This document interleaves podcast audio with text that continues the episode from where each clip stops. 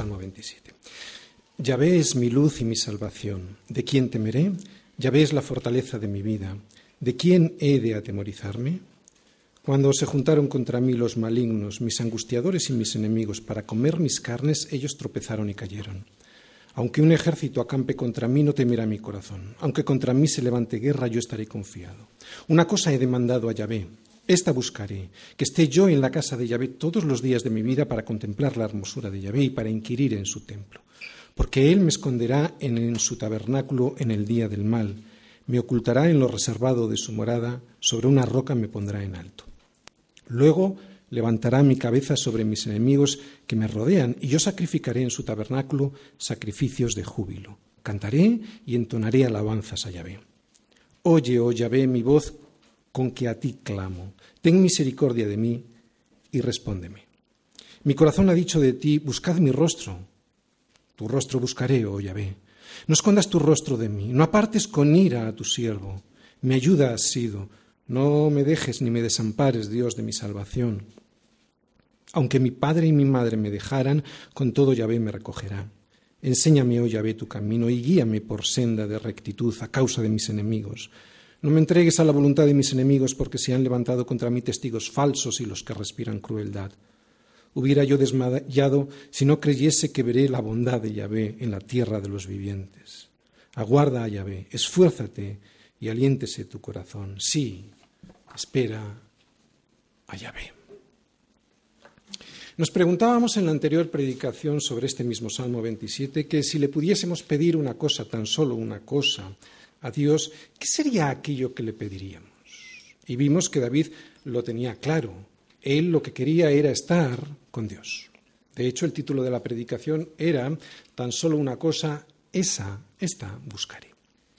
Y aunque solo vimos el primer versículo y allí no decía nada de esto, de que lo único que él quería era buscar la presencia de Dios en su vida, lo que sí nos descubría ese versículo era el porqué de ese deseo.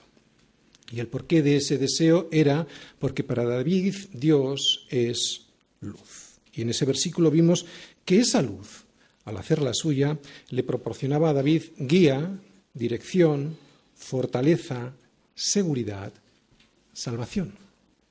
Decía David en el versículo 1, Yahvé es mi luz y mi salvación. ¿De quién temeré?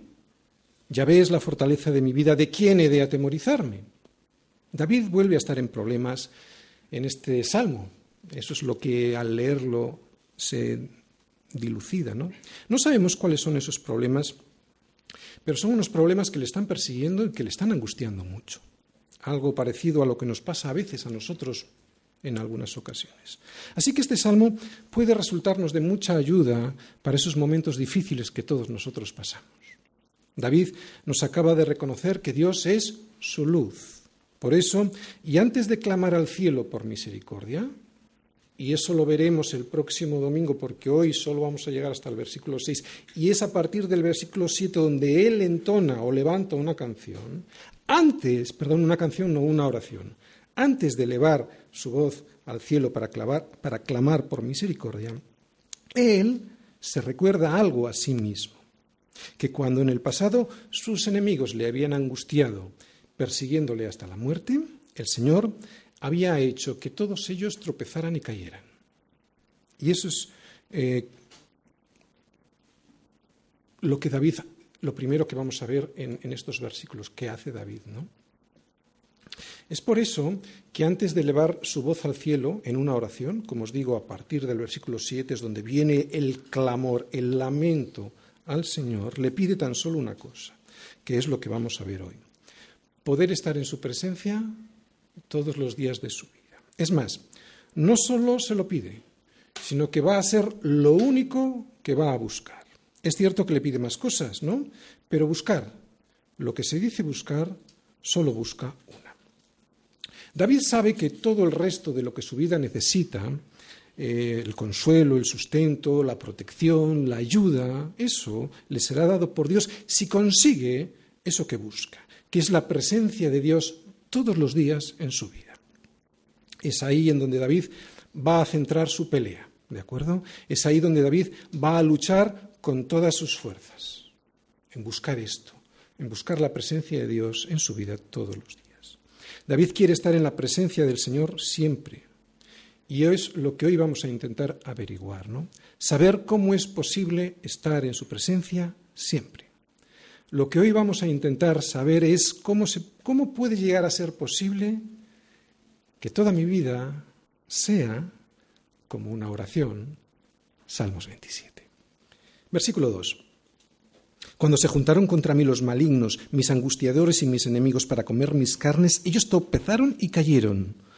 Por eso, aunque un ejército campe contra mí, no temerá mi corazón, aunque contra mí se levante guerra, yo estaré confiado. En el versículo 2, David se está recordando a sí mismo lo que Dios ha hecho siempre en su vida. Por eso dice, aunque un ejército acampe contra mí, no temerá mi corazón. Yo me acuerdo que Dios ha hecho siempre eso en mi vida. Y aunque contra mí se levante guerra, yo estaré confiado, porque así ha sido el Señor conmigo siempre. Qué bueno es recordar siempre que por la misericordia del Señor no hemos sido consumidos porque nunca decayeron sus misericordias. Qué bueno es recordar siempre que esas misericordias nuevas son cada mañana y qué grande es su fidelidad. Qué bueno es recordarlo porque se nos suele olvidar. Y sin embargo, fijaros lo que hace David antes de elevar su oración al cielo. Recuerda cómo ha hecho siempre el Señor con él. Es lo que hace David antes de pedir nada. Así que ya tenemos la primera, la primera pista para saber cómo mm, poder elevar una oración al cielo. Lo primero que tenemos que ser es agradecidos. Agradecidos con lo que Dios ha hecho siempre en nuestras vidas. ¿no? Para poder tener un corazón conforme a Dios hay que estar agradecidos por todo y saber que todo lo que recibimos, todo lo bueno que recibimos, siempre es gracias a las misericordias del Señor esas misericordias que siempre son nuevas cada mañana. Tenemos que recordar esto. Qué bueno es ver en la luz de Dios, en la luz que es Dios, que la guía que nos trae salvación. Qué bueno es ver en la luz que es Dios la misma columna de fuego que veían los israelitas cuando iban por la noche en el desierto. Esa es la columna de fuego que guió a Israel. Qué bueno es ver en el castillo fuerte que es Dios una fortaleza a la que nadie podrá hacer frente si Dios no lo permite. Qué bueno es ver en la fortaleza que es Dios un hogar en donde habitar, reconociendo que fuera solo vamos a encontrar frío y oscuridad. Qué bueno es recordar en la fortaleza que es Dios que fuera de él solo tendremos eso, frío y oscuridad, y sin embargo dentro de esa fortaleza estaremos a salvo, ¿no? de ese ejército dirigido por Satanás y que siempre buscará nuestra angustia, nuestra destrucción y nuestra muerte. Todos hemos experimentado lo que significa vivir fuera de esa fortaleza que es Dios, y todos hemos experimentado esa desolación y esa angustia que produce. Pero hoy ya no. Nosotros que hoy hemos recordado el día de la Reforma, ¿no? que hemos conmemorado el viernes, podemos cantar y con verdadero entendimiento el himno que compuso Lutero sobre el Salmo 46 y lo podemos cantar de la misma manera como vemos que David escribe este Salmo 27, ¿no? Castillo fuerte es nuestro Dios. Y cantar eso con entendimiento significa algo muy bíblico, ¿eh? No cantamos por cantar, Cantar que Castillo fuerte es nuestro Dios significa que la seguridad, la tranquilidad, el sosiego y la falta de afán que hay en nuestra vida no se deben a nuestro propio carácter o a nuestras fuerzas, sino que es algo que se lo debemos a la fortaleza que es Dios. Yo recuerdo en un viaje a los Estados Unidos que hice que alguien, después de dos semanas de estancia con ellos, y al despedirme en el aeropuerto me dijo que yo era alguien muy tranquilo. Yo, que siempre me he caracterizado por estar afanado por todo y en cualquier situación, ahora me decían que era alguien muy tranquilo. Sin duda era la obra de Dios en mi vida. Sin duda era que aunque un ejército acampe contra mí, no temerá mi corazón. Y que aunque contra mí se levante guerra, yo estaré confiado. Pero os recuerdo que esto solo sucedió en mi vida no porque simplemente creí. Esto ocurrió en mi vida solo cuando me di cuenta que agradar a Dios en mis fuerzas era absolutamente inútil, que yo solo no podía. Y yo recuerdo que mi situación anterior de afán y preocupación permanente solo cambió cuando hice lo siguiente. Versículo 4. Una cosa he demandado a Yahvé, esta buscaré, que esté yo en la casa de Yahvé todos los días de mi vida para contemplar la hermosura de Yahvé y para inquirir en su templo. Muy bien, he subrayado dos palabras. Aquí la palabra demandado, sha'al en hebreo, la podríamos traducir por pedir, preguntar, mendigar. Mendigar yo creo que es aquí la palabra idónea en español para este versículo, ¿no? viendo todo el contexto del salmo. Y luego está la palabra buscaré, buscaré, la palabra buscaré, bakash en hebreo. Y la podríamos traducir por buscar con interés, con verdadero deseo. Así que David no solo mendiga de Dios su presencia en su vida, sino que vemos que la busca con deseo, con verdadero interés. No sé si te das cuenta de la diferencia. Luego te voy a poner un ejemplo para que veas la diferencia, pero hay una gran diferencia. No es lo mismo pedir y ya está que pedir como pide un mendigo, con insistencia. Con insistencia y mansedumbre. ¿Por qué? Porque sabe que se está muriendo de hambre. Ahí está la clave. ¿Nos estamos muriendo de hambre? Hay dos tipos de cosas que me pide mi hija. Las que le interesan de verdad y aquellas que si caen bien y si no también. Cuando mi hija me pide cosas en las cuales no tiene muy claro si realmente le interesan, pues simplemente las pide y a ver qué pasa. Casi como que me deja a mí la elección, ¿verdad? Pero hay cuando quiere algo que le interesa de verdad. No solo me lo pide con insistencia, sino que me hace sentir como que la estoy matando de hambre si no le doy lo que me pide. O sea, me mendiga, no se avergüenza y me busca. Y me busca hasta donde, haya hasta donde haga falta buscarme, ¿eh? como, si me tiene que como si tiene que entrar en mi, en mi habitación mientras estoy durmiendo. Y yo creo que en nuestra relación con Dios, la mayoría de las veces pedimos su presencia de esta manera, no lo hacemos sin hambre, sin verdadero interés. Igual que cuando mi hija me pide esas cosas en las que no tiene muy claro si las quiero o no, ¿no? A ver qué pasa. Si caen bien y si no también. Pero atención, Dios es un Dios celoso y eso lo nota. Él nota si realmente deseamos su presencia o si simplemente nos estamos presentando delante de Él ritualmente como una liturgia en la que sí le pedimos su presencia y si cae bien y si no también y nos vamos a dormir. Pero vemos que David no lo hace así. Solo con leer el versículo este, uno se da cuenta de que él tiene en su corazón un verdadero deseo de estar con Dios todos los días de su vida. De hecho, vemos que ese es su único deseo. Es como si David quisiera vivir toda su vida como envuelto en una, en una oración, envuelto en una relación permanente con su Señor. Si le preguntáramos a la gente del mundo cuál sería la única cosa que a ellos les gustaría tener, ya sabemos que nunca escogerían estar en la presencia de Dios. Esto no es lo triste, esto lo es lo normal. Yo no esperaría otra respuesta de ellos. Lo verdaderamente triste es que si eso mismo nos lo preguntaran a nosotros, ¿qué responderíamos? La mayoría, y en el mejor de los casos, daríamos una respuesta aparentemente muy apropiada. Yo en mi caso, pues diría algo tan piadoso como me gustaría que muchos miles de los habitantes de mi ciudad conociesen al Señor. Y qué bueno, pero ¿cómo podría llegar a ser eso posible si en mi vida eh, no hay esta necesidad de relación con el Señor, si mi vida no es como si fuese una oración ¿no? delante de Dios, haciéndolo en mis fuerzas, orando un poquito antes de hablar con la gente, así no funciona. Solo es posible servir, solo es posible agradar al Señor teniendo una muy íntima relación con Él. El grave problema de todos nosotros es que vivimos nuestra vida compartimentada entre lo que es mío y lo que le entrego al Señor, que normalmente son las obras.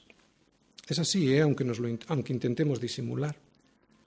Y si esto nos pasa no siendo nada ni nadie, ¿te imaginas cómo sería nuestra relación con Dios si nosotros fuésemos los reyes de Israel? Con problemas sí, pero con todo un pueblo a nuestro servicio para solucionarlos. ¿De verdad crees que iríamos mendigando la presencia de Dios en nuestras vidas? Esto es muy bueno porque esto me ayuda a comprender por qué el Señor me hace pasar a veces por problemas y por necesidad. ¿no? Por eso la pregunta pertinente ahora es, ¿cómo se puede llegar a esta convicción que vemos en David? ¿no? De que lo único que él desea es estar siempre en la presencia del Señor. ¿Cómo se puede llegar a tener esta convicción? Porque tener un deseo Está muy bien, pero previamente se necesita tener una convicción. Evidentemente no se trata de dejar nuestros estudios o nuestro trabajo o nuestra profesión, no. No se trata de venir a la iglesia a vivir y dormir aquí, aunque algunos se me duermen cuando predico. No, no se trata de eso. Tampoco se trata de convertirse en un monje o en una monja, ¿no? Gran error del catolicismo. No. David no está diciendo aquí que va a dejar de ser rey para irse a vivir a un templo y que por lo tanto dejará de gobernar o de impartir justicia o que dejará de ir a la guerra cuando sea necesario defender a su pueblo. No, él no dice eso. Así que lo que anhela aquí David es otra cosa. Es algo espiritual, no es algo material o ritual. Le pasaría a David lo que nos ha pasado a algunos de nosotros después de muchos años viniendo a la iglesia? ¿Le pasaría a David algo parecido a lo que me pasó a mí hace ya algunos años? Que él viendo ritos, viendo ofrendas y sacrificios, se llegó a preguntar, ¿tiene que haber algo más? ¿Tiene que haber algo detrás de estos ritos que me están escondiendo la verdadera presencia de Dios? No lo sé. Pero lo que sí sé es que es solo, es solo después de esta sequedad espiritual, que solo después de estos intentos litúrgicos y rituales de llegar a Dios y ver que nada, que nada he conseguido de todo aquello que promete Jesús en las Escrituras sobre el gozo y el propósito en mi vida, yo sé que solo es entonces cuando alguien puede llegar a desear, a demandar, a mendigar lo que David mendiga. Y eso que David mendiga es una cosa, tan solo una cosa, que consiste en estar en la presencia del Señor todos los días de su vida. Lo que realmente David anhela es mantenerse cerca de Dios. Lo que realmente David anhela es estar siempre atento a la voz de Dios y escuchar lo que Él tiene que decirle. Lo que David anhela es adorarle por cada cosa, buena o mala, que le ocurra en la vida, lo que realmente David anhela es elevar su voz al cielo en todos los momentos de su vida, en cualquier ocasión, esté donde esté, en una comunión permanente e íntima con el Señor. Esto es relación personal, esto es comunión, esto ya no es religión. Pero ¿cómo se puede conseguir esto? ¿Cómo se puede conseguir que toda mi vida sea como una oración y sin tener que apartarnos del mundo, entrando en un monasterio? Pues no se trata de ser como Marta, se trata de ser como María. Y lo que esto significa es que hay que estar previamente a los pies de Jesús para saber lo que Él quiere de mí y luego poder servirle. Hay gente que quiere hacer cosas en la iglesia con la idea equivocada de que haciendo cosas ya está sirviendo a Jesús. Y sin embargo, vemos que el mismo Señor le recriminó a Marta que desplegara toda esa actividad alrededor de él, dejando la, mejor parte, que era estar a sus pies. Evidentemente Jesús no le recrimina a Marta el servicio que le está haciendo, no. De lo que le advierte el Señor a Marta es de que se está perdiendo la mejor parte y de que sin esa parte el servicio no vale para nada. Hay gente que viene a mi despacho para preguntarme qué es lo que puede hacer para servir en la iglesia. Están dispuestos a servir y eso está muy bien. De hecho, hay que servir, porque en eso consiste ser un discípulo, en ser un servidor. Pero no se sirve de cualquier manera. no se sirve desconectado del Señor. Por eso muchas veces les digo a algunos, necesitas tener una comunión con Dios como la que tiene David. Siempre les digo lo mismo, descansa, escucha, ponte a sus pies y medita, ¿no? Medita y mendiga su presencia en tu vida. Porque de nada te vale ponerte a servir si no has escuchado, si no has entendido lo que Dios quiere para ti. De hecho, hacerlo así es muy perjudicial, porque te va a despistar del verdadero propósito que Dios tiene y además te hará creer que como le sirves, ya estás bien. ¿Ves qué peligro es servir sin entendimiento? Hay mucha gente que tiene tanta actividad que piensa que están bien espiritualmente porque le están sirviendo al Señor. Pues les diría el Señor, Marto, Marto, te estás perdiendo la mejor parte. Así no vale para nada el servicio, no valoro tu servicio, ¿no? De nada vale ponerte a servir si no has escuchado, si no has entendido lo que Dios quiere para ti, ¿no? Eh, cuando no tienes una verdadera comunión con Dios, con el Señor, no puedes escuchar lo que Dios tiene para ti. Te puedes engañar y estás escuchando lo que tú te gustaría hacer. Es más, en la mayoría de las ocasiones, cuando tienes una verdadera relación con el Señor, todo aquello que crees que el Señor te estaba pidiendo, resulta que te está diciendo que no, que no va por ahí. Una cosa. Una cosa. Una cosa he demandado al Señor, dice David, esta buscaré, que yo esté en la casa del Señor todos los días de mi vida para contemplar la hermosura del Señor y para inquirir en su templo. Una cosa. Y aquí volvemos a ver al Señor Jesucristo. En este versículo, en este salmo, volvemos a ver a Cristo, porque fue esto mismo lo que, lo que el Señor le dijo a Marta. Marta, Marta, afanada y turbada estás con muchas cosas, pero solo una cosa es necesaria.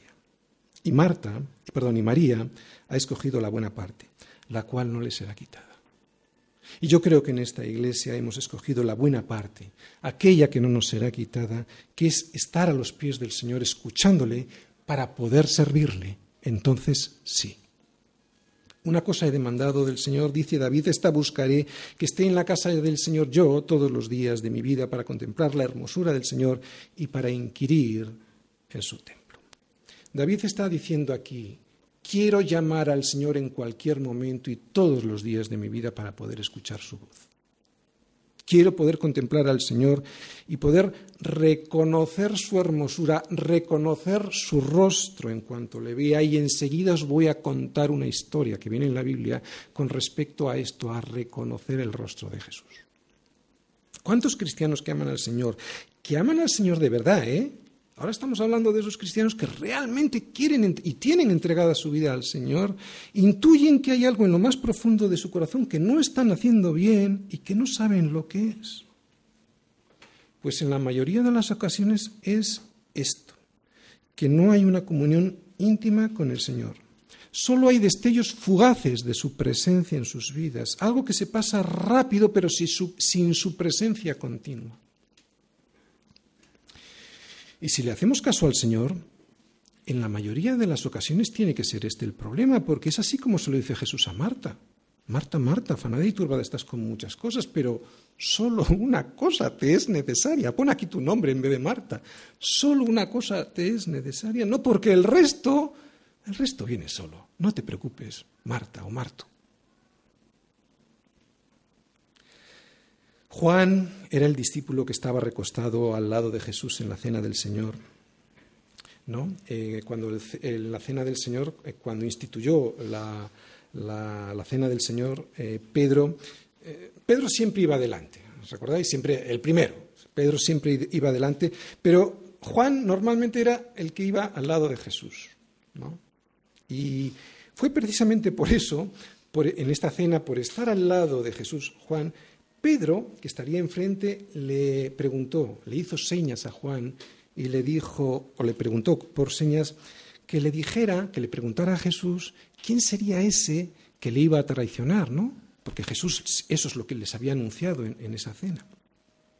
Hay una historia en el capítulo 21 de Juan que me encanta porque me enseña que no solo se trata de un deseo sincero de amar al Señor para poderle ver, me enseña que se necesita algo más. Pedro amaba muchísimo al Señor, nadie duda esto, ¿de acuerdo? Y siempre lo demostró, porque siempre estaba dispuesto a trabajar, siempre estaba dispuesto a llegar el primero y hasta estuvo dispuesto a defenderle con la espada.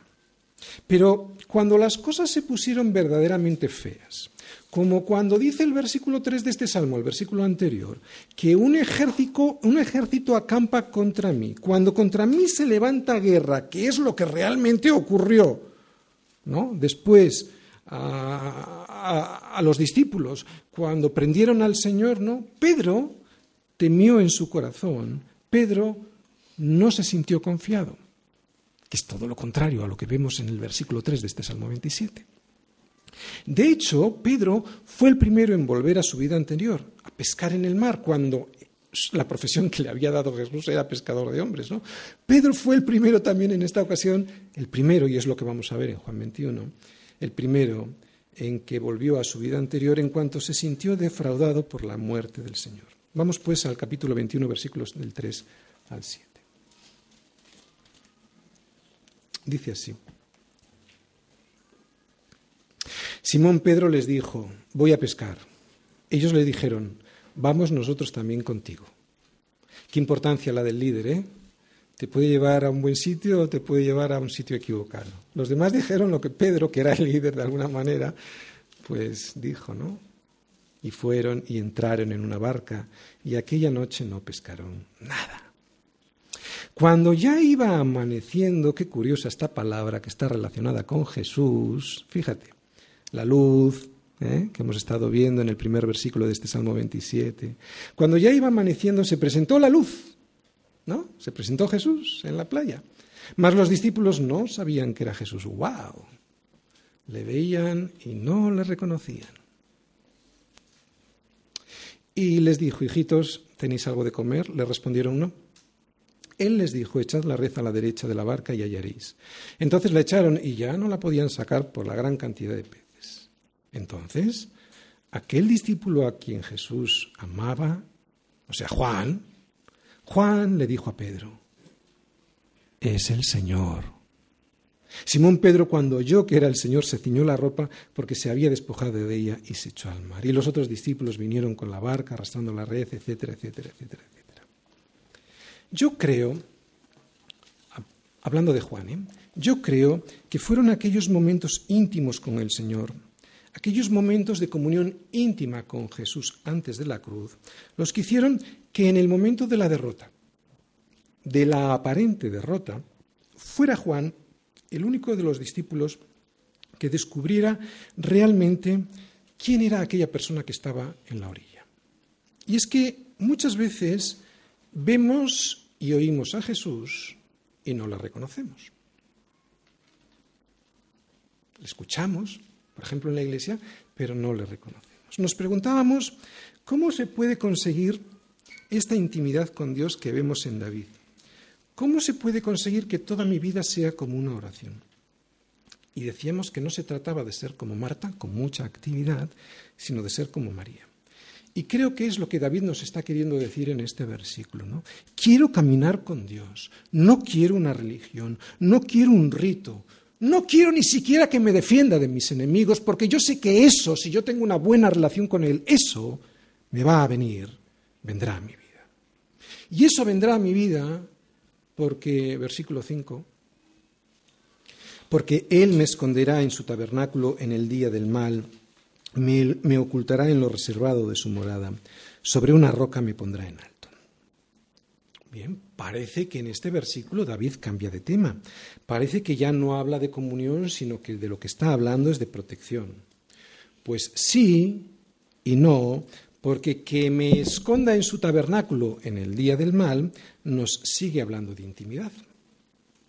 De protección sí, pero en la intimidad con Dios. O sea, que no tendremos protección si no tenemos intimidad con Dios. ¡Wow! ¿Vamos entendiendo? La protección a nuestras vidas, sea cual fuere, vendrá de la intimidad con Dios. De ahí la importancia que le da David a la comunión con Dios. Dice, solo una cosa buscaré, porque sé que el resto me vendrá añadido. Él me protegerá. ¿Qué significa esta intimidad con Dios en relación al cuidado que Él tiene de nosotros? Lo voy a intentar, explicar de la siguiente manera. Yo no me imagino defender a nadie como defendería a mi esposa del ataque de cualquiera, ¿no? Saltaría como un león. Yo me casé con ella hace 25 años y eso significa que no solo tengo intimidad con ella, sino que llevo muchos años caminando con ella, muchos años de comunión con ella. Esta intimidad de la que habla David, la del tabernáculo, la de lo reservado de su morada, a mí me recuerda a la descripción de una habitación matrimonial, un sitio en donde hay intimidad, cercanía, un lugar en donde se comparte todo hasta lo más íntimo. Esta es la intimidad con Dios de la que habla David, la intimidad que hay en un lecho matrimonial. Y es por eso, por lo que el celo del Señor estará en contra de cualquiera que ataque a su amada, porque horrenda cosa es caer en manos del Dios vivo. Si quieres la protección del Señor, busca una cosa tan solo una cosa. Busca esta comunión que vemos que anhela David para su vida. Hermanos, la comunión con Dios no es algo sin importancia. La Biblia comienza con comunión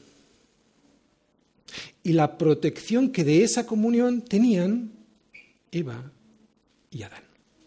Y la Biblia termina con comunión en el capítulo 22 de Apocalipsis, se dice que estaremos allá contemplando el rostro de Dios. Y eso lo que significa es la restauración de la comunión que perdimos en Génesis 3. Así que la Biblia comienza con comunión y termina con comunión.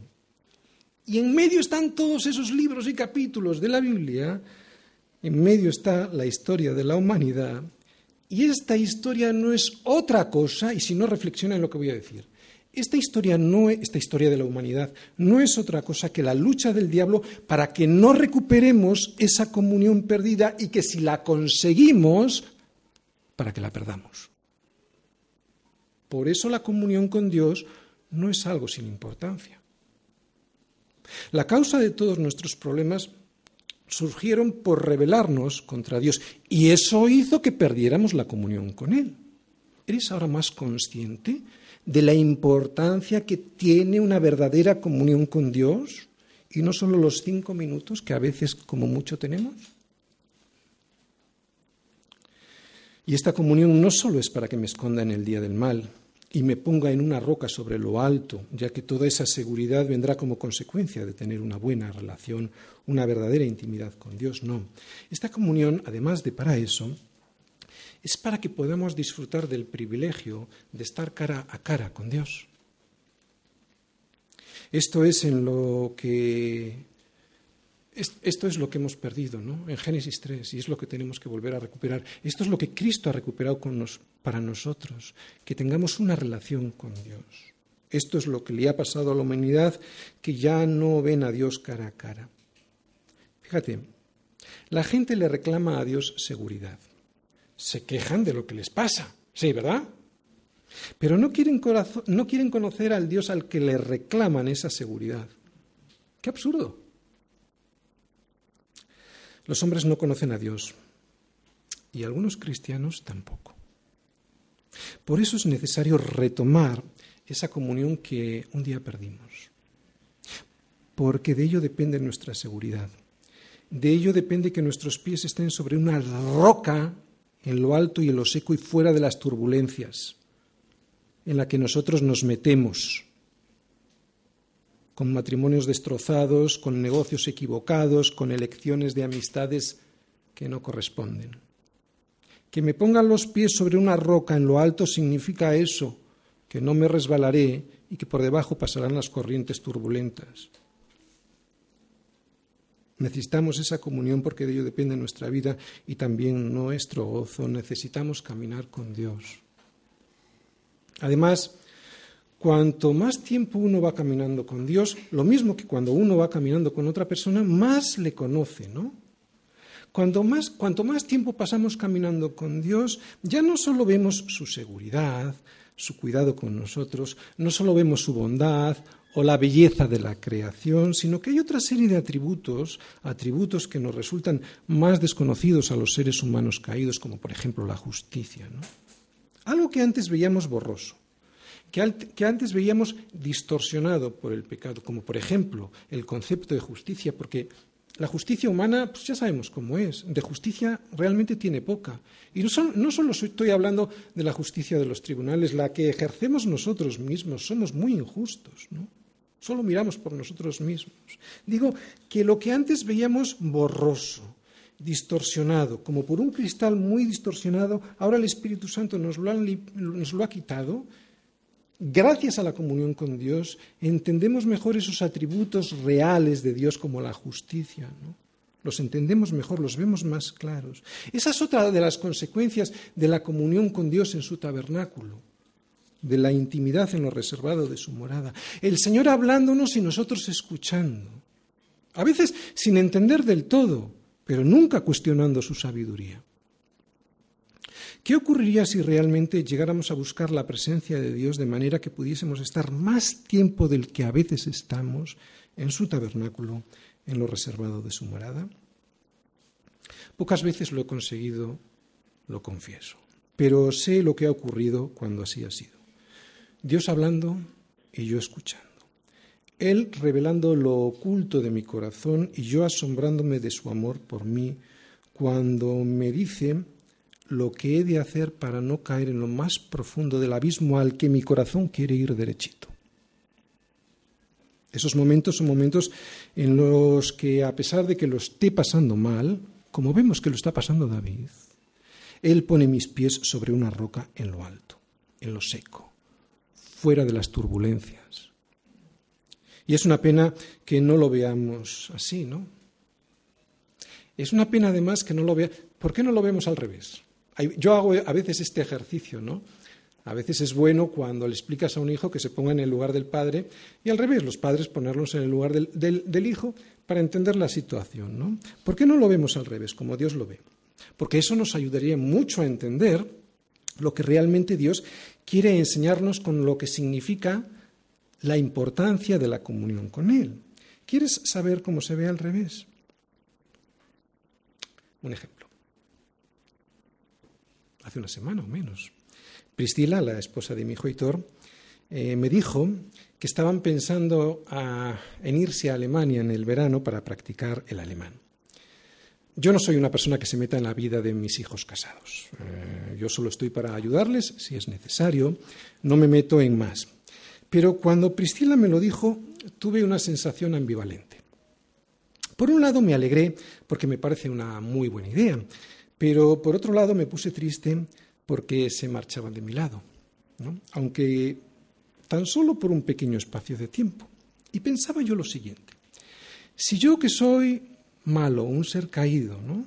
no soy bueno, quiero que mis hijos estén a mi lado en comunión conmigo, ¿qué nos sentirá Dios, mi Padre Celestial, cuando nosotros nos escapamos de su presencia? Si yo sentí eso que sentí cuando me dijeron que se marchaban y tan solo por unos días, ¿qué es lo que sentirá Dios cuando nos escapamos de su presencia? Y es contradictorio que sea Él el que tenga más interés que nosotros para que estemos en su presencia. ¿no? Esto de lo que me habla es de mi inconsciencia, de lo que significa la comunión con Dios, y también me habla del inmenso amor por parte de Dios, porque sin ser Él el interesado, me arrastra a su presencia. Y esta inconsciencia no nos deja ver lo que ocultarme en lo reservado de su moreda significa aquí, ni lo que significará allí. Aquí estamos viendo que, entre otras cosas, es protección. ¿no? Pero la comunión con Él allí en la eternidad seguro que deberá ser algo más magnífico de lo que nuestra imaginación pueda intuir. Esto es para los no creyentes. La ausencia de esa comunión eterna, porque lo que vamos a tener allí es comunión eterna con Él, ¿de acuerdo? La ausencia de esa comunión eterna será parte del castigo para aquellos que la desprecien aquí. Aquellos que no quieran tener la comunión con Cristo aquí, aquellos que no quieran rendir sus vidas a Cristo, esta ausencia de comunión eterna allí será parte del castigo. Yo no sé cómo será el infierno, pero solo de pensar que tuve la oportunidad de elegir una comunión aquí con el Señor y que la desprecié, pensando que la vida se trataba de comida y bebida, eso, eso me atormentaría toda la eternidad, ¿no? Al ver que en ese momento aquellos que me habían hablado del Señor están con Él y yo me quedo con la injusticia, con la guerra y con la tristeza. Ya nos dijo Jesús en qué consistía el reino de los cielos. ¿no? El reino de los cielos no es comida ni bebida, sino justicia, paz y gozo en el Espíritu Santo. Por eso el reino de los infiernos tendrá que ser todo lo contrario. Nada de la justicia, nada de la paz, nada del gozo. Nada. Y lo que es peor, sin ninguna esperanza de tenerlo. Como dice Pablo en segunda de Tesalonicenses 1:9, excluidos de la presencia, esto es comunión, excluidos de la presencia del Señor y de la gloria de su poder. Así que Él, el Señor, no solo me esconderá en su tabernáculo en el día del mal y me ocultará en lo reservado de su morada, sino que sobre una roca me pondrá en alto. Esto es lo que hace Dios con un hombre, con una mujer conforme al corazón de Dios, con alguien que fue un amigo de Dios, con alguien que caminó con Él, estando en su presencia siempre. Esto es lo que hace Dios con un hombre, con una mujer cuya vida es como una oración, como una conversación permanente con Dios. Todo lo que tenemos es el Señor. Si piensas que tienes algo más, te equivocas, porque eso te, será quitado. Tarde o temprano te será quitado y solo nos quedará la comunión con el Señor. Cuando alguien tiene al Señor, solo al Señor, versículo 6. Luego levantará mi cabeza sobre mis enemigos que me rodean, y yo sacrificaré en su tabernáculo sacrificios de júbilo. Cantaré y entonaré alabanzas a Yahvé. Dice luego, suelo subrayar las palabras que aparentemente tienen menos importancia, ¿verdad? Pero la tiene porque dice luego y si dice luego es por algo. Dice luego y yo creo que en todo este salmo se ve el motivo por el cual mucha gente no tiene ni júbilo ni canta alabanzas. Es porque previamente, al luego, porque previamente no ha conocido la verdadera intimidad con el Señor. No la han conocido o la han despreciado y por eso se conforman con ir tras ídolos religiosos, con hacer rituales litúrgicos.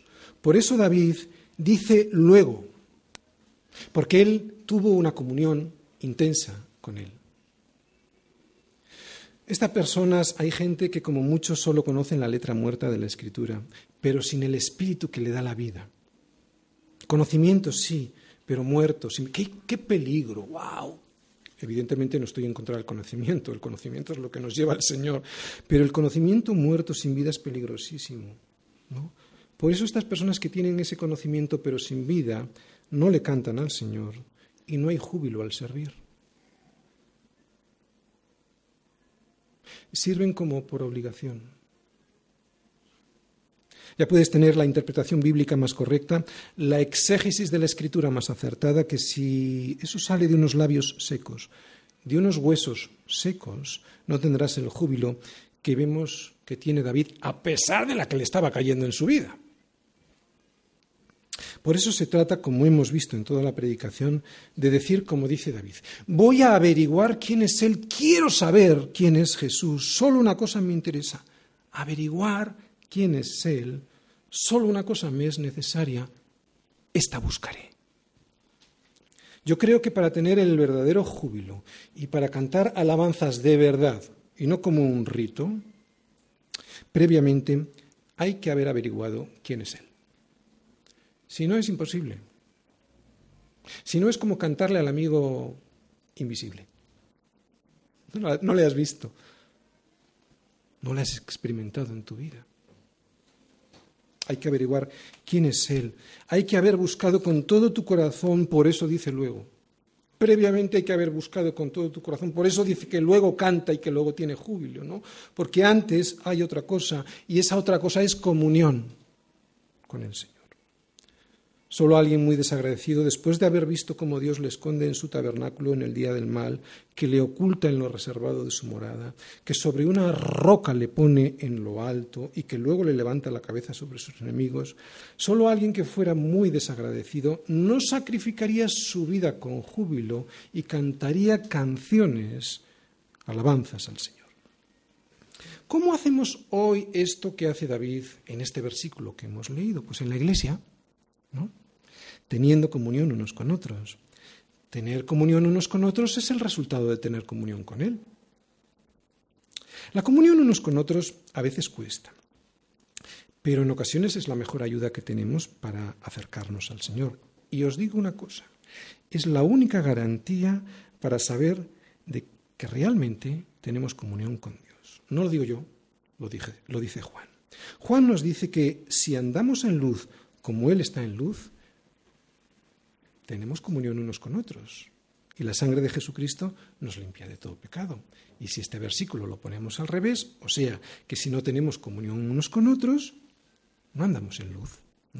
Y esto significa que estamos yendo por otro camino, aunque a nosotros no nos parezca que esto es así, aunque yo esté leyendo la Biblia en mi casa.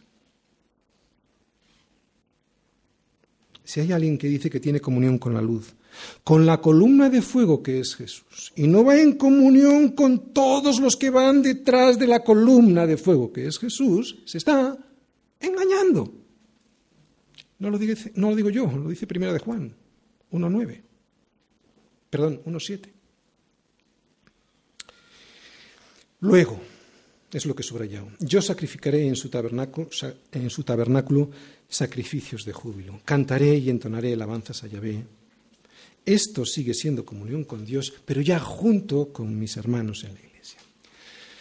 Resumen, que toda mi vida sea como una oración, este era, es el título de la predicación. Y lo que esto significa es el deseo de estar toda una vida en comunión con Cristo. Escucha esto, en contacto con Jesucristo. Jesús en una ocasión que alguien le tocó su manto preguntó, ¿quién es el que me ha tocado?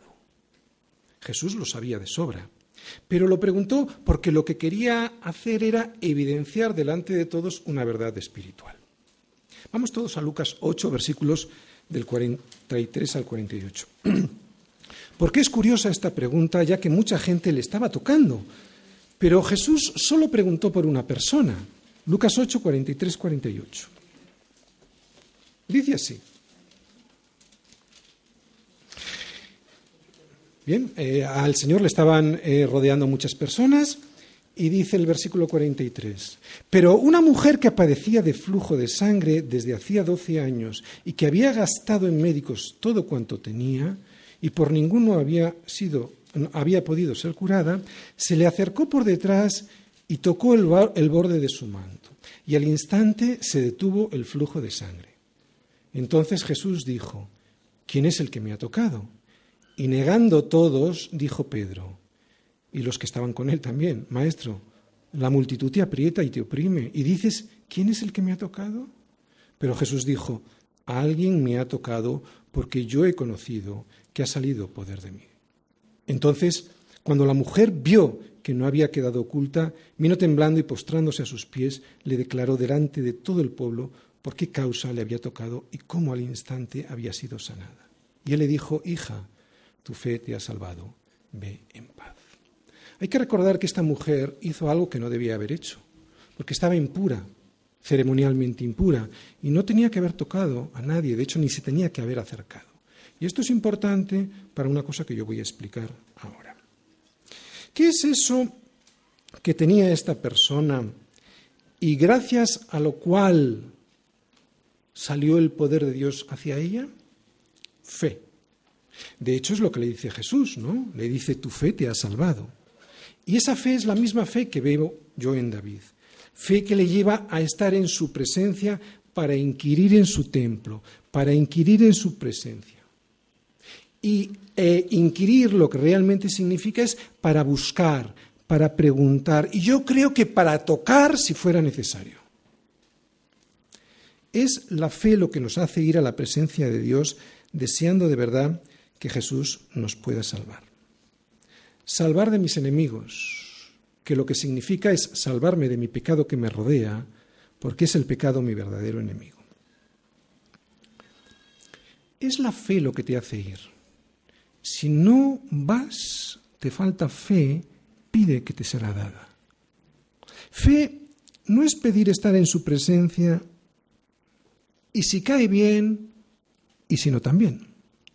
Fe para llegar hasta la presencia de Jesús es saltarse todos los obstáculos humanos que hagan falta, como vimos a esta mujer que tocó a Jesús, saltó todos los obstáculos sociales que le impedían acercarse a Jesús, saltarse todo lo que el sistema de valores de esta sociedad nos impone, incluso recibiendo la recriminación de los hombres, porque estos hombres, los apóstoles, incluso recriminaron a la mujer en otros versículos de B, que por qué estaba, ¿no?